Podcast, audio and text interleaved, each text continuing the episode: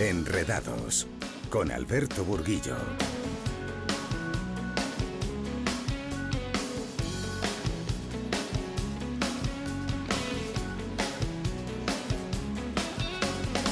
Muy buenas noches, escuchas Enredados, Onda Madrid 101.3 y 106 de la FM. En la realización, controlando todos los aspectos técnicos, José Luis Machuca. Os habla Alberto Burguillo en nombre de todo el equipo de Enredados. La Comunidad de Madrid con las nuevas tecnologías aquí, en Enredados. Te acompañamos todos los martes de 9 a 10 de la noche, no nos falles. Y además puedes seguirnos en nuestro portal www.ondamadrid.es. Si quieres contactar con nosotros, tienes a tu disposición nuestra cuenta de correo electrónico enredados@ondamadrid.es y también puedes seguirnos a través de redes sociales y nuestra cuenta de Twitter arroba enredadosom. No os vayáis muy lejos porque comenzamos.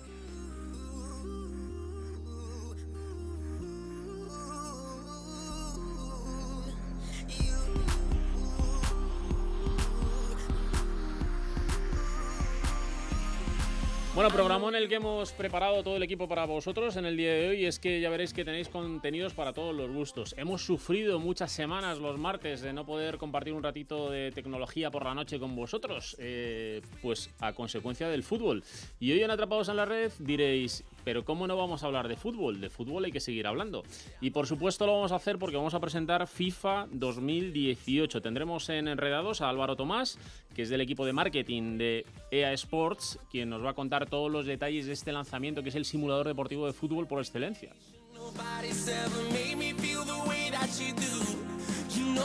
También vamos a hablar con un portavoz de la Fundación Transforma, donde vamos a hablar acerca de la creatividad y la robótica.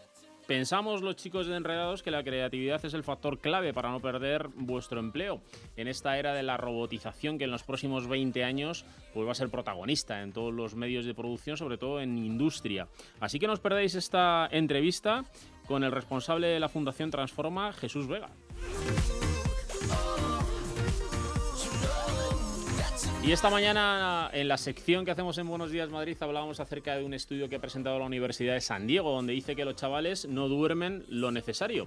Se supone que los chavales eh, hasta los 18 años deben dormir unas 9 horas, entre 7 y 9 horas, es eh, las horas correctas de sueño, y parece que nuestros chavales están durmiendo bastante menos por el efecto del conocido llamado vampirismo, donde se van con el smartphone a la cama y en muchos de los casos duermen menos de 5 horas. Hoy Carlos Honorato en su blog va a reflexionar al respecto.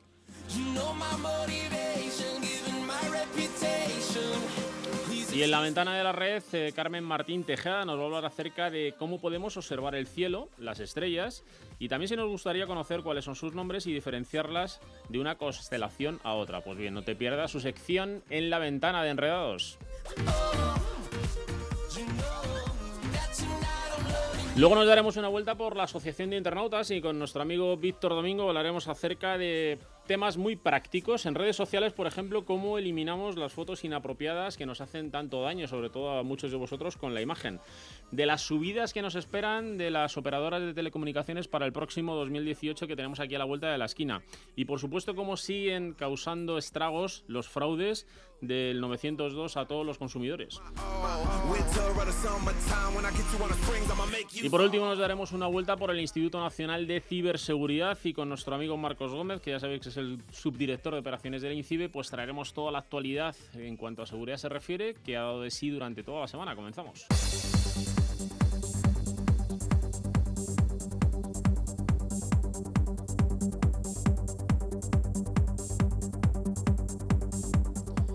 Bueno, pues ha llegado el momento y es que vamos a presentar en Enredados el videojuego FIFA 18, el juego del mundo que salió el pasado 29 de septiembre a la venta y tenemos a Álvaro Tomás del equipo de marketing de EA Sports aquí en Enredados. Muy buenas tardes Álvaro. Hola, muy buenas. Bueno, pues un placer. Muchísimas ganas tenían todos los oyentes de Enredados y nosotros mismos, el equipo de Enredados, de conocer todos los detalles de este videojuego al que esperamos año tras año. No nos cansamos y yo te puedo decir que soy fiel seguidor desde los 90. ¿eh? normal, tú y, muchas personas hemos crecido con, eh, con el videojuego, con FIFA eh, entre las manos y bueno, ya, ya van más de, más de 20 entregas. Yo, eh, Álvaro, recuerdo noches con algún compañero de aquí del área de sistemas de, Onda Madrid y, Telemadrid, de con nuestros modem de 9600 baudios, eh, conectarnos para jugar una partida entre ambos a las 12 de la noche, cuando los técnicos nos dedicamos a jugar por las noches también, aparte de trabajar, claro. Sí. Vamos, eh, nosotros, nosotros también, esas partidas nocturnas que te echas con, tus amigos o tus familiares, la verdad que la posibilidad de conectarte online y de, poder jugar contra, contra otras personas en, diferentes partes eh, del mundo que no tengas que estar en la misma habitación eh, es una, una experiencia enriquecedora. Oye, eh, Álvaro, ¿cómo ha cambiado el mundo del videojuego? ¿no? ¿Cuánto realismo? ¿Qué fácil es jugar? ¿Cuánto eh, eh, el, simulador deportivo reproduce fielmente y nos da un montón de opciones que para todos aquellos amantes del fútbol, aparte de la imagen, son importantísimas, ¿no? Sí, nosotros con FIFA cuidamos mucho el aspecto, el aspecto gráfico eh, todo, todo lo que tenga que ver también con la, con la atmósfera que se vive en los estadios, que sea más cinematográfica, más inmersiva, con un público en 3D, eso lo, cuidamos al, al, mínimo detalle.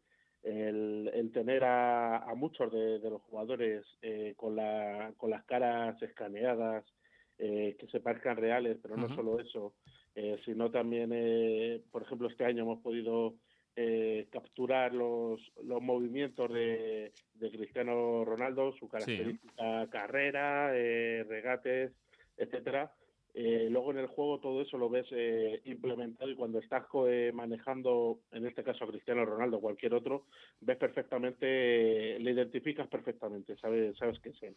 Es una manera de sentir un poco más cerca ¿no? la potencia de este videojuego. Oye, el, el, hardware también ha ayudado mucho, ¿no? porque yo recuerdo que en tiempos pues sobre todo aquellos que veníamos del mundo PC, pues teníamos que andar ahí cambiando tarjetas gráficas y mejorando la gráfica para sacar la máxima potencia al videojuego. Luego ya llegó el mundo de las generaciones de las consolas y, ahora ya con, pues, con las plataformas eh, de las que disponéis para, sacarle el máximo partido desde ya, ¿no? Eh, pues la capacidad gráfica es importantísima. La Play 4, la Xbox One, la Nintendo Switch. Eh, y bueno, y no nos olvidáis también de la generación anterior, de la PS3 y de la Xbox 360, ¿no? Exactamente, nosotros, eh, como bien dices, eh, procuramos eh, estar al día, a la, vanguardia, lanzar el juego en el máximo de, consolas posibles, de plataformas. En este caso lo tenemos en la PlayStation 4, en Xbox One, también en PC. Este año lo hemos lanzado en Switch, en la plataforma de Nintendo, con lo cual, bueno, ahí queremos crear el, el juego el mejor FIFA que hemos hecho hasta ahora en una plataforma eh, portable. Y obviamente sin olvidarnos de, las características eh, de las plataformas de PlayStation 3 y Xbox 360, eh, donde también se, los usuarios también van a poder jugar a FIFA. Sí, señor. Oye, em, en FIFA 18, en, algunas de las plataformas que han mencionado, como la PS4, la Xbox One y, en el entorno PC, eh, vuelve el modo de juego el camino, ¿no? Que yo oigo a muchos internautas, a muchos jugones hablar de él y están encantados, ¿no? De poder llevar o empujar a este jugador Alex Hunter a, equipos importantísimos, pues como mi Atleti, ¿no? El Paris Saint Germain, el Bayern de Múnich, el Madrid. Desde luego, el modo camino es un modo que ya que iniciamos eh, el año pasado, modo historia donde más de 12 millones de, personas jugaron en todo el mundo a este, a este modo de juego. Y bueno, lo que haces es ponerte en la piel de, una joven promesa del fútbol inglés llamada Alex Hunter. Y lo que tienes que hacer es, a través de una serie de toma de decisiones, eh, guiar la carrera del futbolista, no solo decisiones en el ámbito deportivo o profesional, sino también decisiones eh, personales que pueden marcar eh, tu relación con, tus compañeros, con tu, con tu manager, pero también con tus propios familiares y amigos.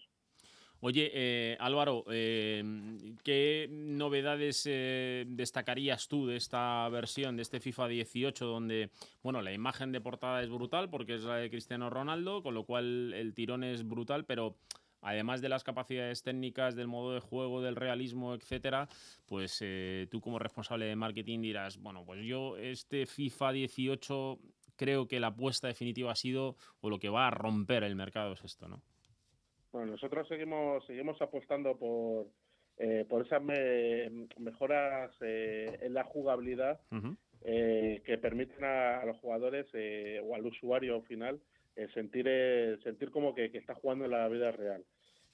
aparte un poco de, todas esas novedades un poco más técnicas, lo que hemos hablado ahora, el camino es una apuesta importante de la compañía hacia este tipo de, modo de juego pero tampoco hay que olvidar eh, no hay que olvidar eh, FIFA Ultimate Team. FIFA Ultimate Team es para nosotros es el modo de juego eh, que más que más usuarios juegan y este año bueno hemos hecho una, una serie de, añadidos como desafíos a plantilla donde los usuarios van a poder enfrentarse online contra contra plantillas creadas por por celebrities, por celebridades, por futbolistas te vas a poder una, enfrentar a una plantilla creada por Antoine Griezmann, por ejemplo, vas a poder retarla, jugar contra ella y, de esta manera vas a conseguir eh, eh, ganar una serie de recompensas que bueno luego vas a poder aplicar a tu a tu plantilla de FIFA Ultimate Team.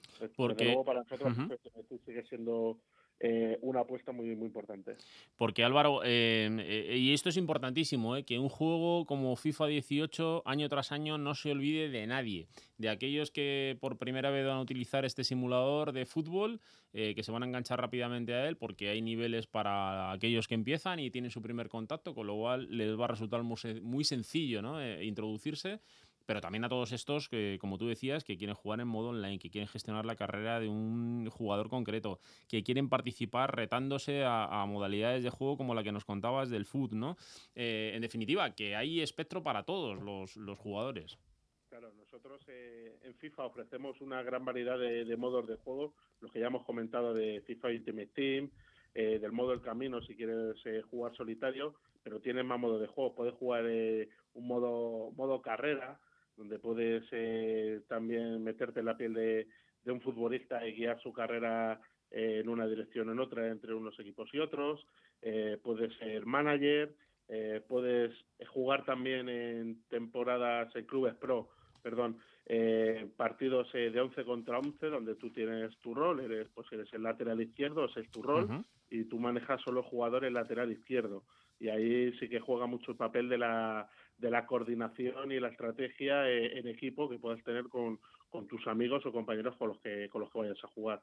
Desde luego sí que tenemos eh, una gran variedad para, para todo tipo de públicos, eh, los que quieran jugar solo, los que quieren jugar en equipo y a todos los niveles. si quieres empezar desde abajo porque eres nuevo, vas a empezar enfrentándote contra contra rivales más de, un nivel parecido al tuyo, pero también los jugadores más avanzados eh, van a poder también eh, competir a un nivel a un nivel más alto, más competitivo contra, contra gente de su mismo estilo. Sí, señor, y poco a poco ir subiendo de niveles y adquirir más conocimiento del juego y por lo tanto mucho más efectividad y lo vamos a pasar muchísimo mejor a medida que la dificultad aumente y también la recompensa que nos llevaremos será mucho mayor. Oye, en el modo foot eh, eh, también me han hecho llegar que, vamos a poder eh, formar parte en nuestros equipos de, estrellas de toda la vida, de mi época, Ronaldo Nazario, Diego Maradona.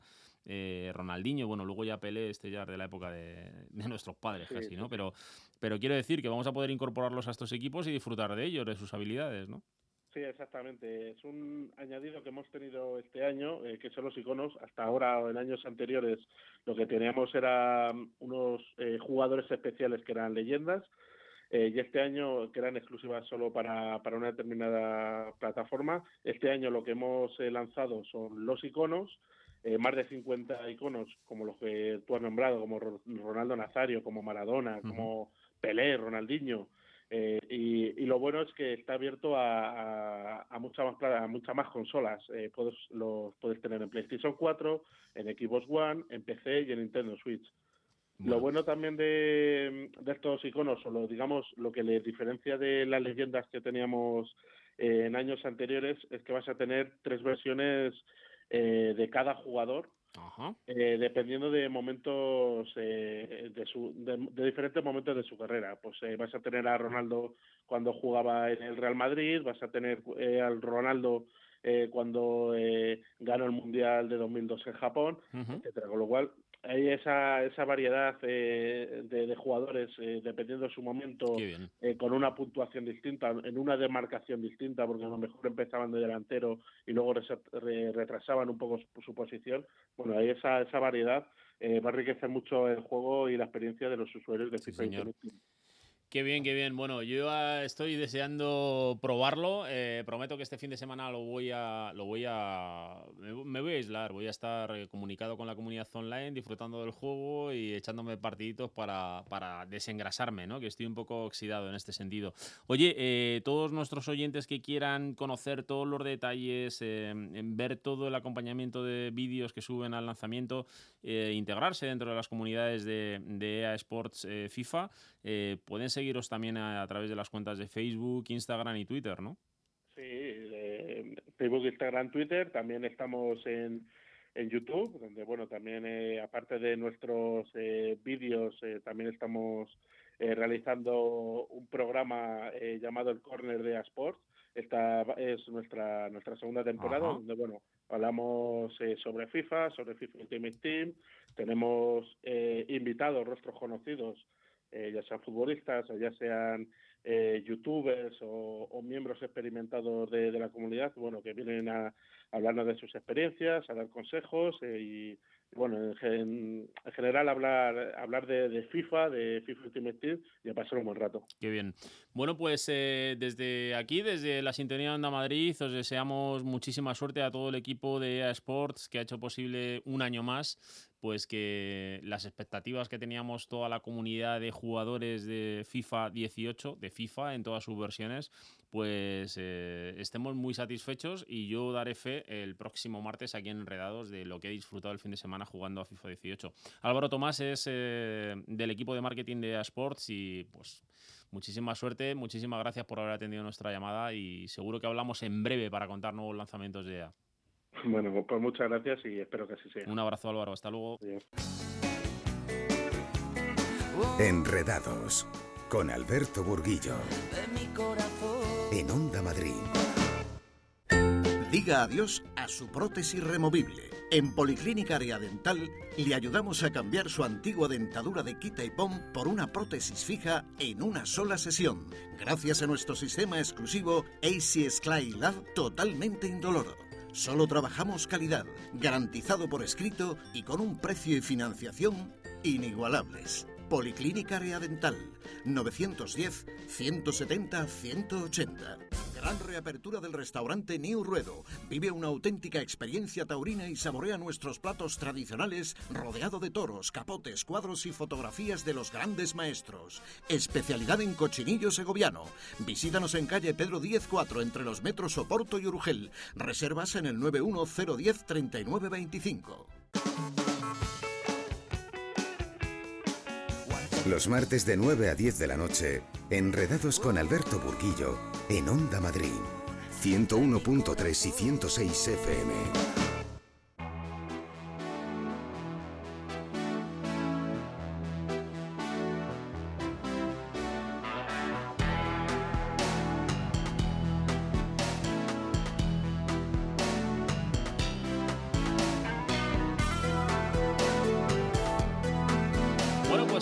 Que muchos de los que seguís habitualmente la sintonía de Onda Madrid, enredados, eh, nos habéis escuchado mucho hablar acerca de la tecnología, la robótica y cómo poco a poco eh, vienen complementando diferentes funciones de nuestro día a día en, en, los entornos domésticos, en los profesionales, por supuesto.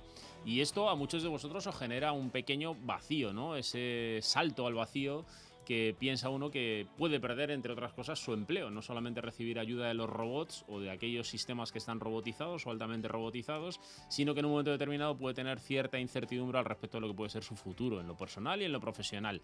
Bueno, pues vamos a aclarar un poquito todo ese tema o todas esas dudas que os puedan asaltar en momentos determinados, porque eh, se dieron cita en el segundo Talent Summit organizado por la Fundación Transforma España en Campus Madrid diferentes empresas donde hablaron acerca de las nuevas pautas en la gestión de personas en nuestro país y sobre todo relacionado con los problemas eh, que puedan surgir en los próximos años con la introducción de robots en las grandes cadenas industriales. Hoy tenemos en, enredados a un colaborador de la Fundación Transforma en España y conferenciante habitual, Jesús Vega. Muy buenas tardes, Jesús. Muy buenas tardes, ¿qué tal estáis? Bueno, pues encantados de compartir contigo un ratito de radio y de sobre todo hacer eh, compañía a nuestros oyentes. Y en este caso, hablando de tecnología y más concretamente de cuáles son los factores claves ¿no? que llegasteis eh, a la conclusión dentro, dentro de Campus Madrid eh, que serían fundamentales para seguir manteniendo nuestro nivel de vida, nuestro empleo, en realidad poder seguir desarrollándonos aunque estemos rodeados y acompañados de tecnología, ¿no?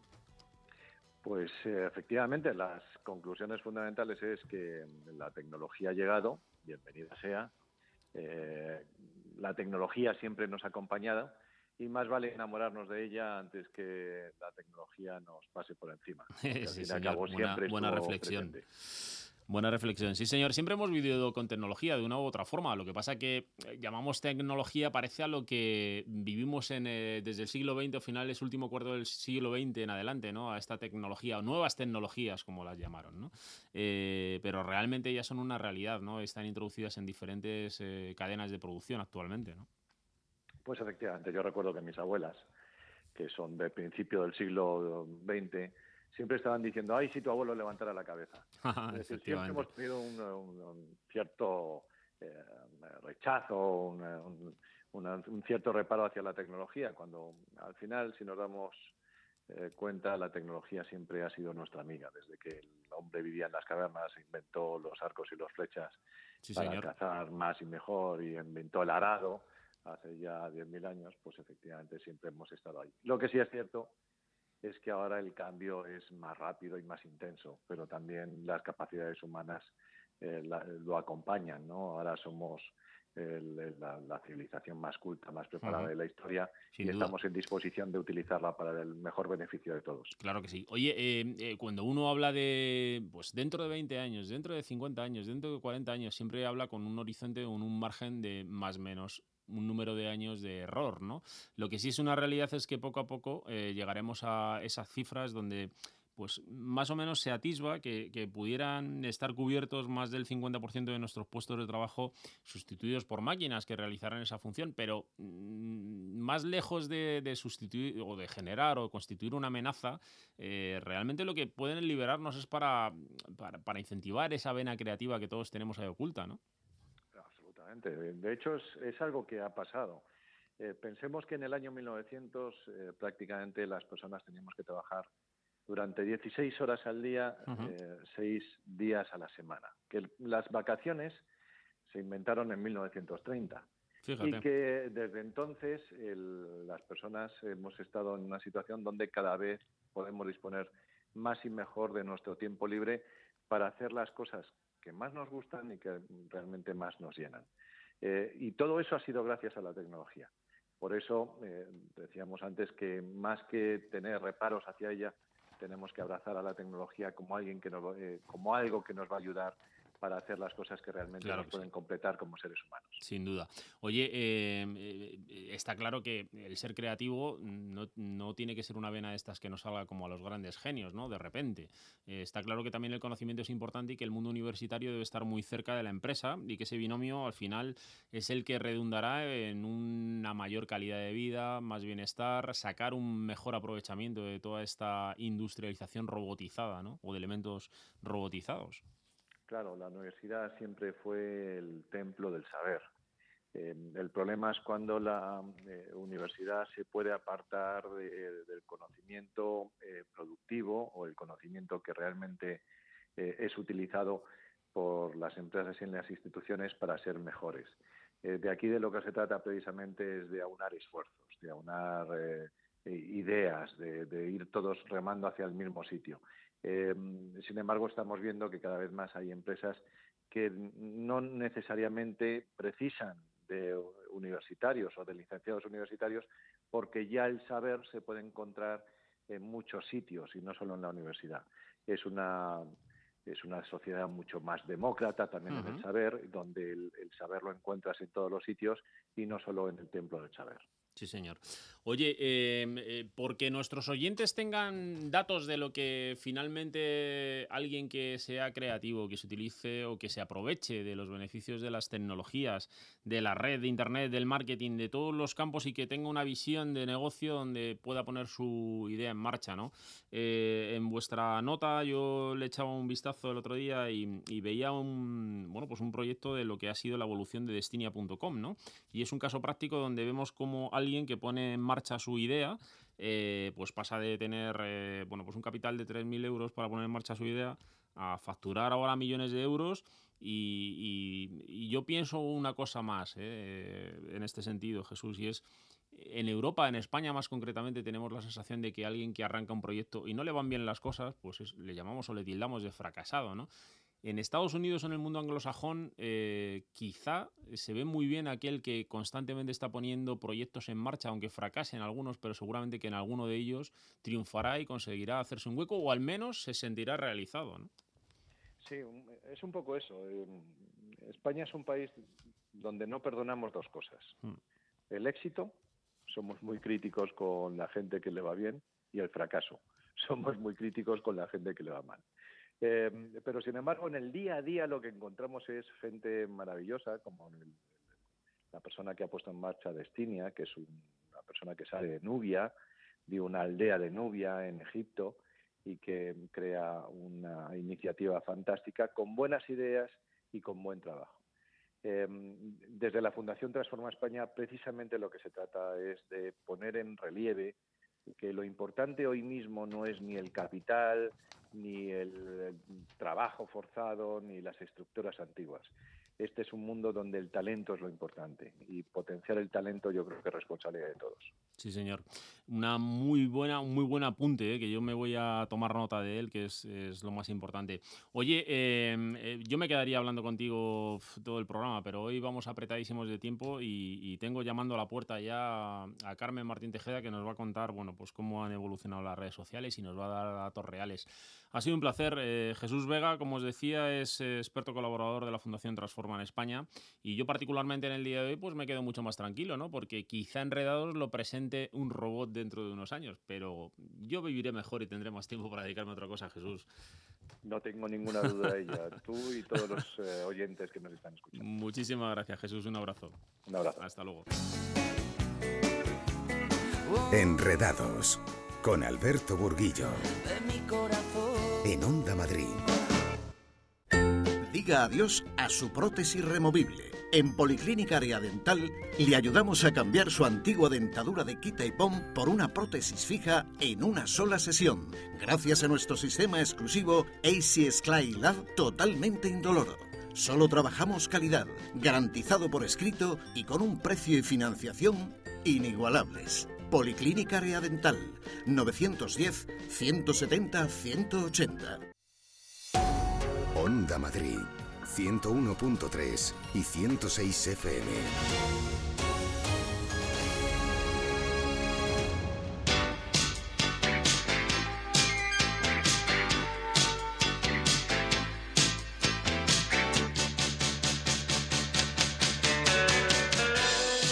Pues lo anticipábamos en nuestro sumario. Hoy nuestro amigo Carlos nos va a hablar acerca de ese estudio que ha publicado la Universidad de San Diego y que sobre todo nos hace reflexionar al respecto del uso que hacen los chavales de los dispositivos móviles. Eso del efecto vampiro y es el acostarse con un smartphone o una tablet y descontar horas de sueño, pues finalmente puede tener consecuencias a medio plazo pues preocupantes para los chavales. Trastornos de ansiedad, depresión, obesidad, cansancio general para cometer sus tareas escolares, que no son pocas, y en definitiva, que debemos ser un poquito más vigilantes y sobre todo una reflexión. ¿Es necesario que tengan el dispositivo móvil en su habitación? Adelante, Carlos. Hola, buenas noches, Alberto. ¿Cuánto tiempo, no? Hoy en nuestro blog quiero hablar de sueño. Mm, no es el sueño americano, sino la falta de descanso en el país que mueve la red, que mueve Internet. Y en sus jóvenes cachorros. Según un estudio de 2015, el número de adolescentes que dormían menos de 7 horas diarias en Estados Unidos era de un 43%. Los especialistas en sueño coinciden en que los adolescentes necesitan como mínimo 9 horas de sueño nocturno, lo que significa que casi la mitad de los adolescentes estadounidenses sufren una importante falta de sueño. ¿Y qué pasa con los nuestros? Pues te puedes hacer una idea bastante precisa. ¿Cuántos de nuestros adolescentes españoles no tienen un teléfono inteligente? La contestación es que muy pocos. Con costumbres tan poco edificantes para abrazarse a Morfeo como estar toda la noche, tarde, muy tarde, y lo último que miran antes de dormir es el móvil. Ahí está el problema, ya que responder mensajes y moverse por las redes sociales es muy estimulante, produciendo alteraciones del sueño. Sumemos que la gran mayoría dejan el móvil a mano mientras duermen porque lo usan como despertador. Para más INRI, cuando se despiertan en plena noche, echan mano al móvil, muchas veces por pura rutina. Dicen los científicos que también hay una respuesta fisiológica. La luz azul que emiten los móviles y las tabletas imita la luz diurna, lo que inhibe la producción cerebral de melatonina, la hormona que nos ayuda a quedarnos roques y a permanecer en ese estado.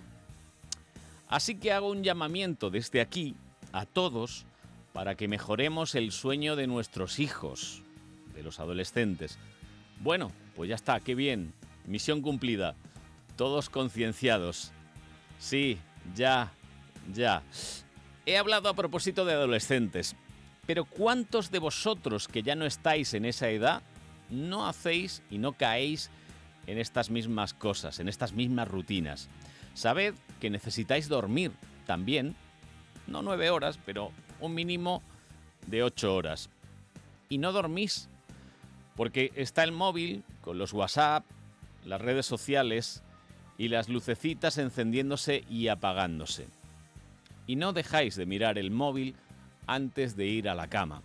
Lo tenéis al lado, se enciende, lo miráis, os desveláis, lo volvéis a mirar y todo es una rueda para dormir muy poco por las noches. Así que, querido Alberto, este es un llamamiento ya no a los adolescentes, lo amplío a toda la gente, a todos los que nos escuchan.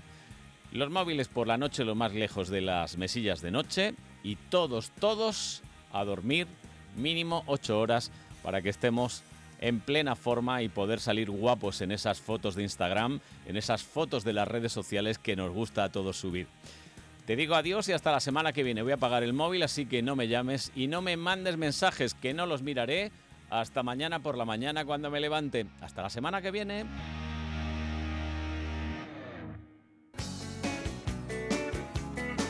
Enredados con Alberto Burguillo.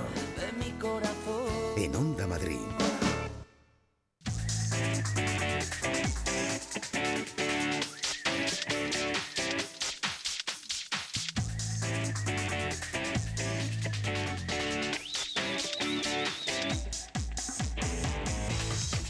Bueno, pues ha llegado el momento de darnos una vuelta virtual por León. Siempre que suena esta sintonía, pues nos teletransportamos al Instituto Nacional de Ciberseguridad y nos ponemos en contacto con nuestro amigo Marcos Gómez, su director de operaciones del INCIBE.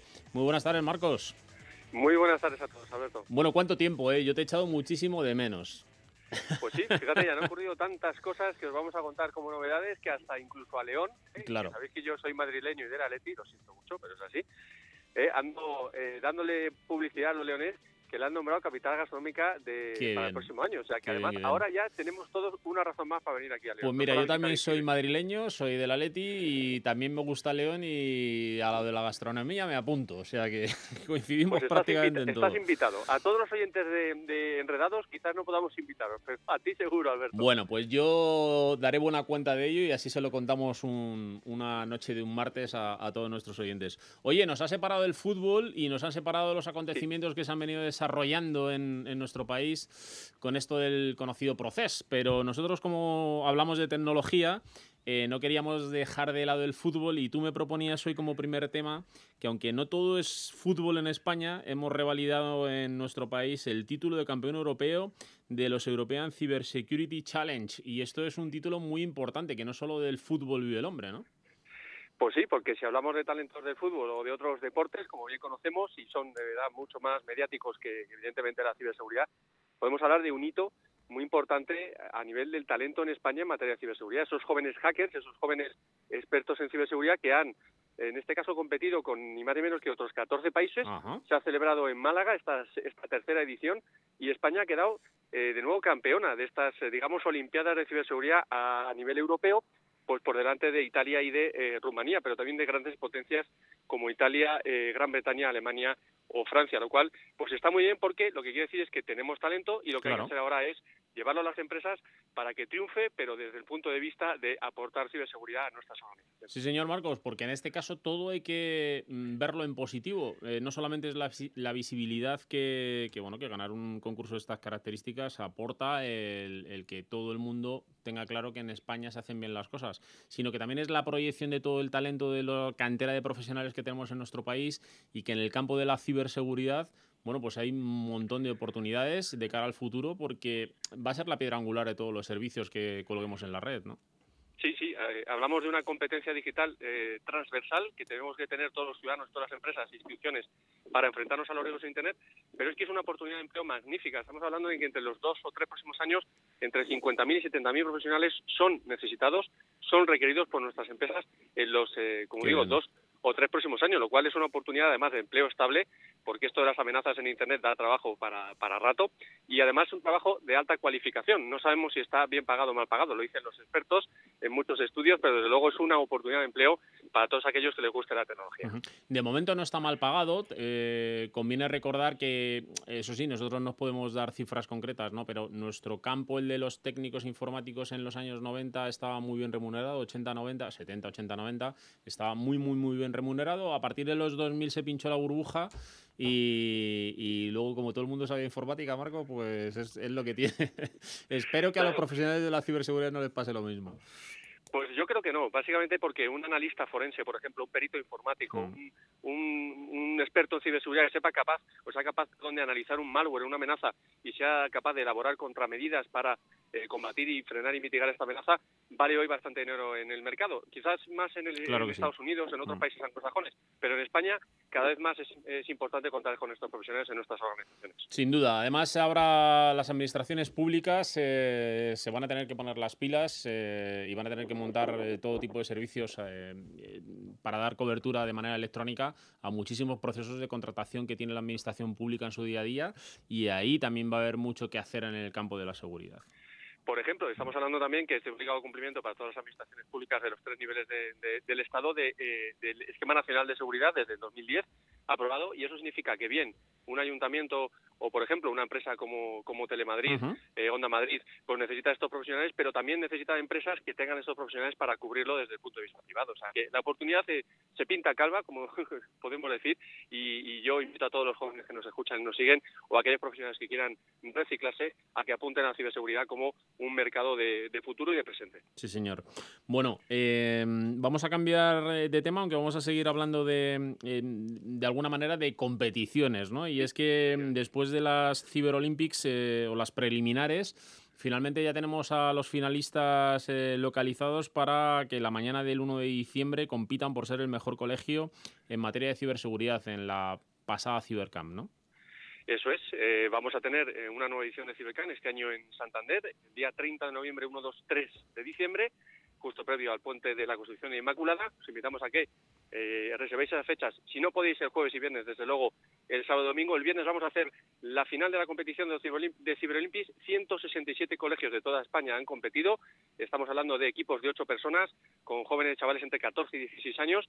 Y la verdad es que nos hemos llevado muy gratas sorpresas. Tenemos colegios de Murcia, también de Castilla y León, por supuesto, de Madrid, de, Asturias, de eh, Cataluña, de todas las comunidades. Y bueno, veamos quién saldrá ganador porque tienen un premio, unos accesit, hasta el quinto clasificado, con dinero para gastar en esa tecnología que también nos viene en los colegios y los centros educativos de cara a dotarnos digitalmente y aprender mejor con esas competencias digitales.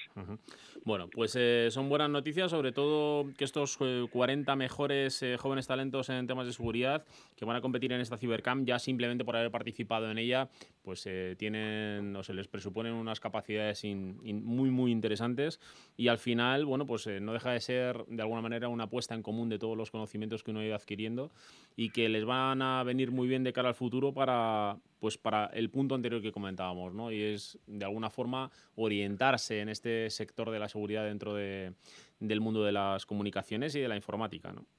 Eso es, estos, por ejemplo, en, las competiciones para jóvenes talentos han competido más de 450 eh, jóvenes, esos 40 van a competir en esa fase final el sábado de Cibercamp durante ocho horas. Y los mejores, bueno, pues van a componer la selección que competirá el año que viene en esa competición europea, eh, olímpica europea, de eh, los mejores equipos que se celebrará en Londres. O sea que tiene mucho aliciente porque viajas, conoces gente y además aprendes ciberseguridad. Y además por ponerlo muy cerca del ámbito deportivo, habrá ojeadores durante el Cibercamp de grandes empresas y empresas de ciberseguridad del sector que, eh, bueno, se quedan con el nombre de esos eh, jóvenes talentos para luego incorporarlos a sus a sus eh, compañías.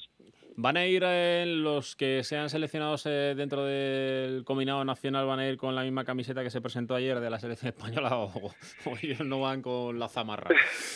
bueno, irán con de momento irán con la camiseta de su digamos de su de sus creencias religiosas sociales etcétera etcétera. Y luego cuando cuando sean seleccionados para esa selección olímpica española, pues llevarán un, polo de INCIBE, un polo de, del European Cyber Security Challenge, que intentaremos que no haya polémicas con esos colores, aunque yo me he fijado bien, y es que el azul con el amarillo y con el rojo debajo parece otra cosa, parece morado, parece violeta, pero no es, es azul. Sí, sí, está claro. Al final, yo ayer eh, en uno de los eh, espacios deportivos ¿no? de una cadena, en este caso de Telecinco, pues lo cerraba el compañero JJ Santos diciendo claramente que la polémica es que no hay ninguna polémica, el color es azul y, y es lo que es. Así que... El pantone, ¿no? El pantone en informática, el pantone.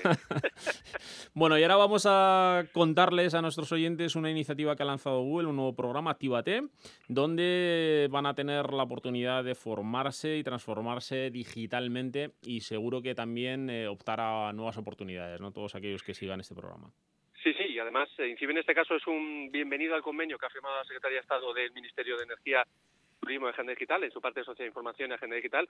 Eh, Google Activate es una actividad que lleva eh, lanzada desde hace varios años, tiene ocho MOOCs distintos y se va a abrir además MOOCs que tienen que ver con, las, eh, con la transformación digital y el empleo, con el Big Data, que tal de moda está y también necesita muchos profesionales, y uno específico de ciberseguridad que va a contar no solo con el apoyo de INCIBE, sino también con materiales y contenidos de nuestro instituto. Os animamos porque las cifras son demoradoras.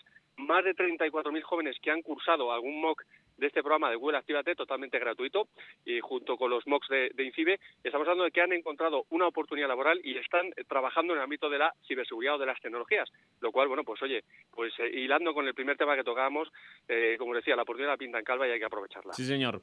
Oye, antes de despedirte, no me gustaría dejar la ocasión, eh, aunque la próxima semana tenemos enredados también en sección nocturna, pero hoy te tengo que preguntar por ¿Qué opiniones o qué sensaciones os deja el lanzamiento del nuevo iPhone 10 que, bueno, pues que la semana pasada, final de semana, han tenido la oportunidad de esos chavales que han estado haciendo cola y sufriendo durante más de 24 horas, algunos de ellos, llevarse el nuevo iPhone?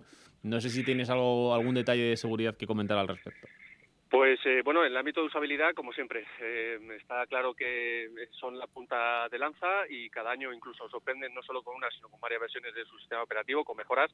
Evidentemente, como todos los eh, gigantes tienen sus, digamos, incidencias en el ámbito de los sistemas operativos, sale con una nueva versión del sistema operativo, parcheando y cubriendo algunas vulnerabilidades o posibles problemas de seguridad que había. Y por lo que nosotros respecta, creemos que este dispositivo sale un poco más robusto, robusto que el anterior y, por supuesto, mucho más usable y la experiencia de usuario va a ser eh, magnífica como nos suele tener acostumbrado este, este gran gigante.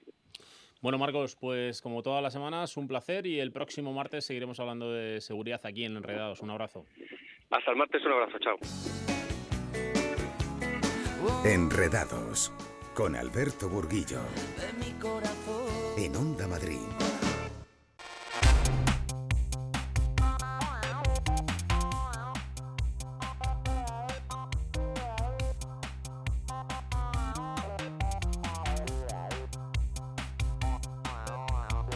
Bueno, pues abrimos la ventana de la red para saludar a nuestra amiga Carmen Martín Tejeda. Y es que si a vosotros, queridos oyentes, os gusta observar el cielo, las estrellas y además os gustaría conocer sus nombres, aprender a diferenciarlas, eh, sobre todo unas constelaciones u otras, o saber cuál es el mejor día, el mejor lugar para observar una lluvia de estrellas o por qué se producen estas lluvias de estrellas, te vamos a contar hoy cuál es la web que puede acercarte al cielo y a las estrellas. Muy buenas, Alberto.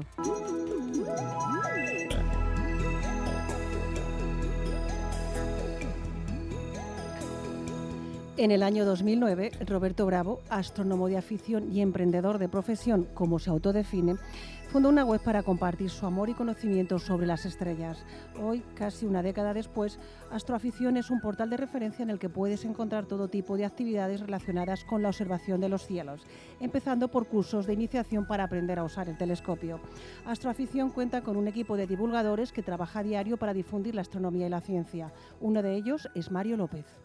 También organizamos actividades eh, puntuales y temáticas relacionadas, pues, por ejemplo, con la mitología, en la que, bueno, pues una filóloga pues nos cuenta un poco todo lo que son las, los mitos que hay detrás de las constelaciones.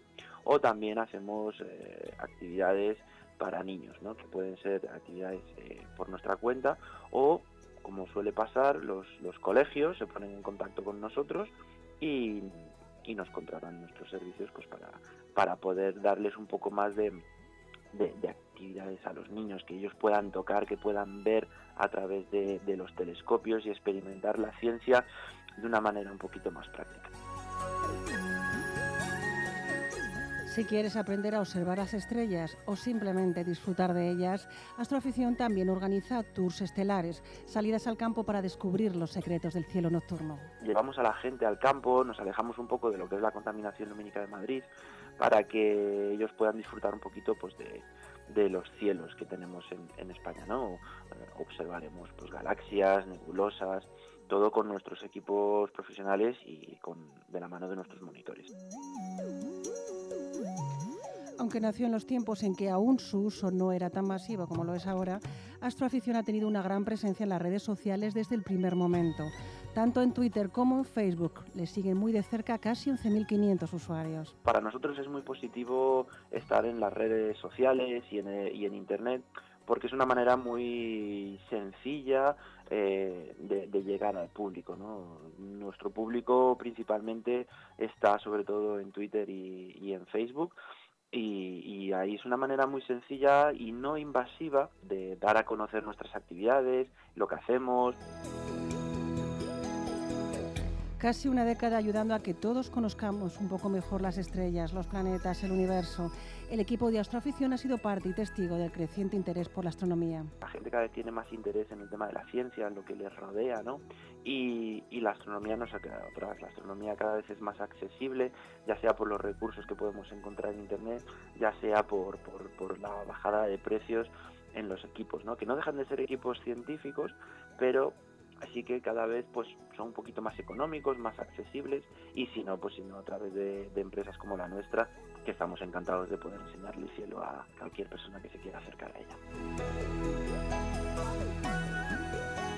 Por supuesto, todo astrónomo tiene un rincón favorito en el cielo. ¿Cuál es la constelación favorita de Mario López? Es una que además se ve ahora, que es eh, la constelación del Cisne, y es una constelación muy bonita, que además también se conoce en España como la Cruz del Norte, y, está justo encima de la, de la Vía Láctea y es muy, muy, muy bonita porque contiene además objetos muy chulos, desde nebulosas planetarias, remanentes de supernovas, nebulosas, o sea, un objeto muy, muy bonito y además muy fácil de reconocer.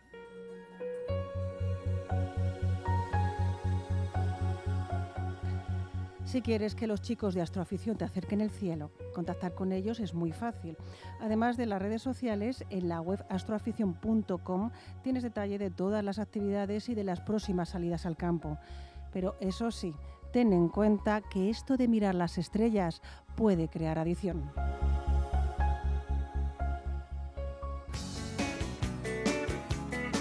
Enredados con Alberto Burguillo en Onda Madrid.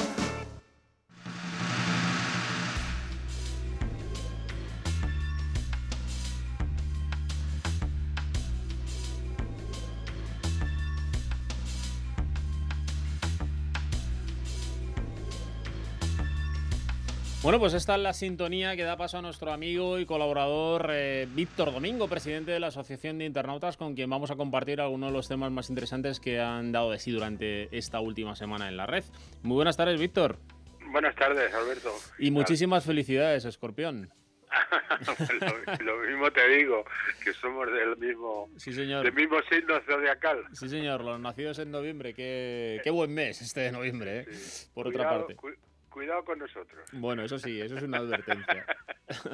Oye, Víctor, eh, estamos muy acostumbrados a hablar, eh, sobre todo aquí en Enredados lo hemos hecho en los últimos años, de, manera lamentablemente de forma habitual, y es que eh, en muchas de las redes sociales que utilizamos habitualmente, al final hay contenidos, en concreto fotos, que queremos retirar y que, que de una u otra forma resulta en algunos casos engorroso o complicado, ¿no? Proceder a su eliminación.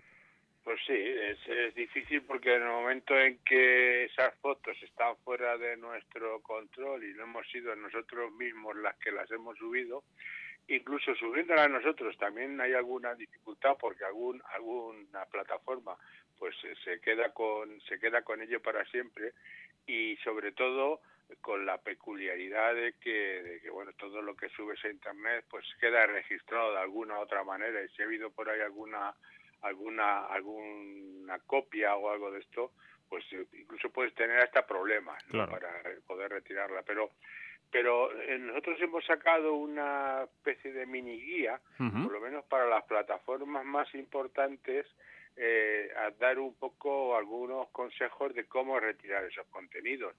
Hay un denominador común en todo en todo este tipo de cosas que es bueno ponerte en contacto con la persona que ha subido esa foto inadecuada no normalmente si ha sido se ha subido de no se ha subido de mala fe porque si ya se ha subido de mala fe la cosa el camino es, mm. es muy es más tortuoso pero de luego si no se ha subido de mala fe y le pides a esa persona oye mira retira esta foto que creo que no es conveniente. O simplemente no te autorizo a que la a que la pongas porque salgo yo.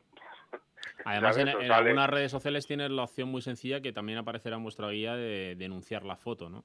Exactamente, mm. ¿no? Y en, todas las plataformas hay formularios, hay, hay, hay, y damos ahí, digamos, direcciones de correo electrónico para, para bueno, por ejemplo, en Instagram o, o, en, o en Facebook y todo esto se pueden, se pueden reportar, lo que se llama reportar ese, ese contenido para que lo para que lo suprima para que lo suprima o lo elimine la propia plataforma no que ese sería el segundo recorrido si falla eh, cuando nos hemos puesto en contacto con la persona que lo ha subido y no quiere bajarla no quiere eliminarla. Y desde luego todo esto se multiplica por 100 si la foto corresponde a menores no y menores que estén bajo nuestra tutela no y no estés de acuerdo en que esa se haya subido, pues eso inmediatamente. Y ahí las plataformas son, con el tema de los menores, son mucho más sensibles y digamos que no, no se hacen tanto los locos como cuando estás diciendo que retiren una foto tuya. Que por otra parte es de agradecer, ¿no? Que en este sentido también sean mucho más sensibles cuando se trata de menores. Eh, claro, es que lo, de lo, lo que pasa es que los menores están pues, tienen más garantías, mm. incluso desde un punto de vista de, de policial o de protección de datos, tienen muchas más garantías, lógicamente, ¿no? que los adultos, ¿no? Pero en, cualquier caso, pues tienes que demostrar eh, la tutela, ¿no? De, de, de, ese menor. Incluso tú tienes que demostrar tu propia personalidad eh, física a la hora de decir, oiga, usted retire esa fotografía que salgo yo. Bueno, y te puedes decir la plataforma, ¿quién es usted? Claro. Pues tienes que demostrar quién eres y, bueno, dar toda una serie de, detalles. Pero con los menores, efectivamente, el tema está mucho más abierto porque lógicamente, bueno, pues ya te digo, son más sensibles, ¿no? Para ante este tipo de, programas, porque claro, tampoco se puede presentar nadie a nadie diciendo, oiga, quite la foto de ese menor que yo soy su padre, ¿no? Demuéstreme primero que es su padre, demuéstreme. Entonces es mucho más fácil que este tipo lo retire porque los menores, ya sea su padre o no sea su padre, es mucho más, vamos, es muy poco recomendable y no se recomienda que saquen sus fotos. De... hecho, el año pasado tú nos dabas unos consejos, unas muy buenas prácticas que deberíamos seguir los papás a la hora de publicar eh, contenidos con fotos de los chavales, porque a lo mejor esos chavales cuando crezcan tampoco les hace muchísima gracia estar ahí en redes sociales. Por supuesto, no, no, y luego eh, evitar bajo cualquier bajo cualquier concepto pues poner los niños desnudos aunque estén bañándose en la bañera y bueno, todo este tipo de cosas que puedan un poco provocar a los tiburones estos que hay en, de pederastas que hay en la red. Que los hay, que los hay, que los hay. Y pero que en la red, en la red se, vamos, se, salen a reducir mucho más, ¿no? Oye, Víctor, eh, vamos a cambiar de tema y quizá alguno de nuestros oyentes, como a mí, en este caso, le duela en el bolsillo. Y es que parece que volvemos nuevamente. Eh, yo tengo una compañera que dice que la, la burra que vuelve al trigo, ¿no? Eh, y en este caso es que Movistar vuelve a la burra al trigo y anuncia una nueva subida de tarifas para 2018. Es decir, que empezaríamos la cuesta de enero con una nueva subida de tarifas que se pues suma a las que hemos sufrido en el último año y medio Sí, que ya será, la, ya será la sexta. Más o menos. Sí, En temas generales. Hay ahora cinco, que no recuerdo bien ahora las cinco subidas en, en, distintos servicios que también están en la página, pero hay una que sí que recuerdo perfectamente, que es dos euros a partir del 5 de enero de, vamos, los Reyes Magos de, de 2018. Eh, eh, y, y, estos son dos euros que, bueno, están sin justificar para la DSL, la fibra, para los servicios de no fusión. ¿Te acuerdas que comentamos un día que estamos pagando un poco la DSL con esto de la fibra? Bueno, y lo que estamos pagando es el, el maldito fútbol. Contenidos, eso es. entre contenidos que, que nos, estamos, vamos, nos está saliendo un ojo de la cara porque efectivamente es la sexta subida en dos años y no lo digo solamente como presidente de la Asociación de Internautas, sino como cliente de Movistar. ¿no? Y en este caso yo creo, Víctor, que también las operadoras, en este caso Movistar, juegan un poco con esa falsa comodidad que tenemos algunos usuarios de, bueno, como son dos euros, bueno, como son cinco euros, y dices, va, menos follo ahora ponerme a buscar otras alternativas, dar de baja el servicio, volverme a dar una alta. Entonces juegan con ese porcentaje, que no es pequeño, que es un porcentaje elevado, de gente que, bueno, que pues es más conformista y no tiene la necesidad de moverse. ¿no? Sí, el miedo, el medio al cambio porque somos mucho más eh, mucho más eh, factible eh, pues hacer la portabilidad del móvil o algo de esto pero bueno ya como te has metido en la fibra te has metido en tema de los contenidos te has metido en un montón de en un montón de servicios ya lo haces por bueno pues una cierta una cierta comodidad no mm. y entonces bueno pero bueno pues de todas maneras eh, los, todos los oyentes tienen que saber que pueden darse de baja del servicio perfectamente al no estar conformes con, con una subida. Con esta unilateralidad a la hora de subir las tarifas. Exactamente, o sea que eso siempre lo tienen abierto, pero no se puede hacer más no se puede hacer. Bueno, se puede hacer una cosa que recomendamos desde aquí encarecidamente, y es que esta noche se dé una vuelta por todas las ofertas de contenidos y de proveedores de servicios de fibra, de SL, etcétera, para que busquen, comparen y se encuentren algo mejor, que lo ejecuten y que no sufran la subida. ¿Te parece? Sí, bueno, eso, eso, es lo único que se puede hacer en estos momentos. Me refiero, no se puede hacer nada de, ejercer alguna acción de protesta, sino la elección bueno, porque es un lo tenemos, lo tenemos que dejar aquí, Víctor. Lo tenemos que dejar aquí, Víctor, porque nos comemos el tiempo del programa del día de hoy. Eh, si te pues parece, como, como el martes que viene tenemos otra, otra cita, pues seguiremos andando en este y otros temas. ¿Te parece? Muy bien, un, abrazo. fuerte. Hasta luego. Hasta luego.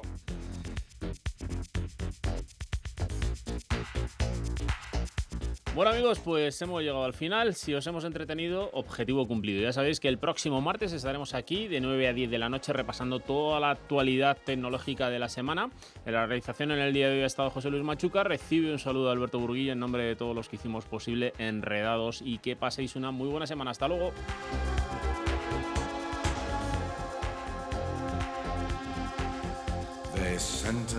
Me to 20 years of boredom. for trying to change the system from within. I'm coming now, I'm coming to reward them. First, we take Manhattan. Then we take Berlin.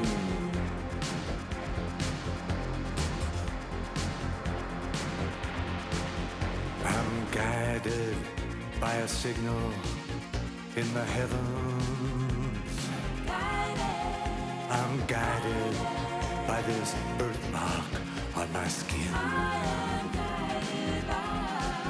I'm guided by the beauty of our weapons. First, we take Manhattan. Then we take Berlin.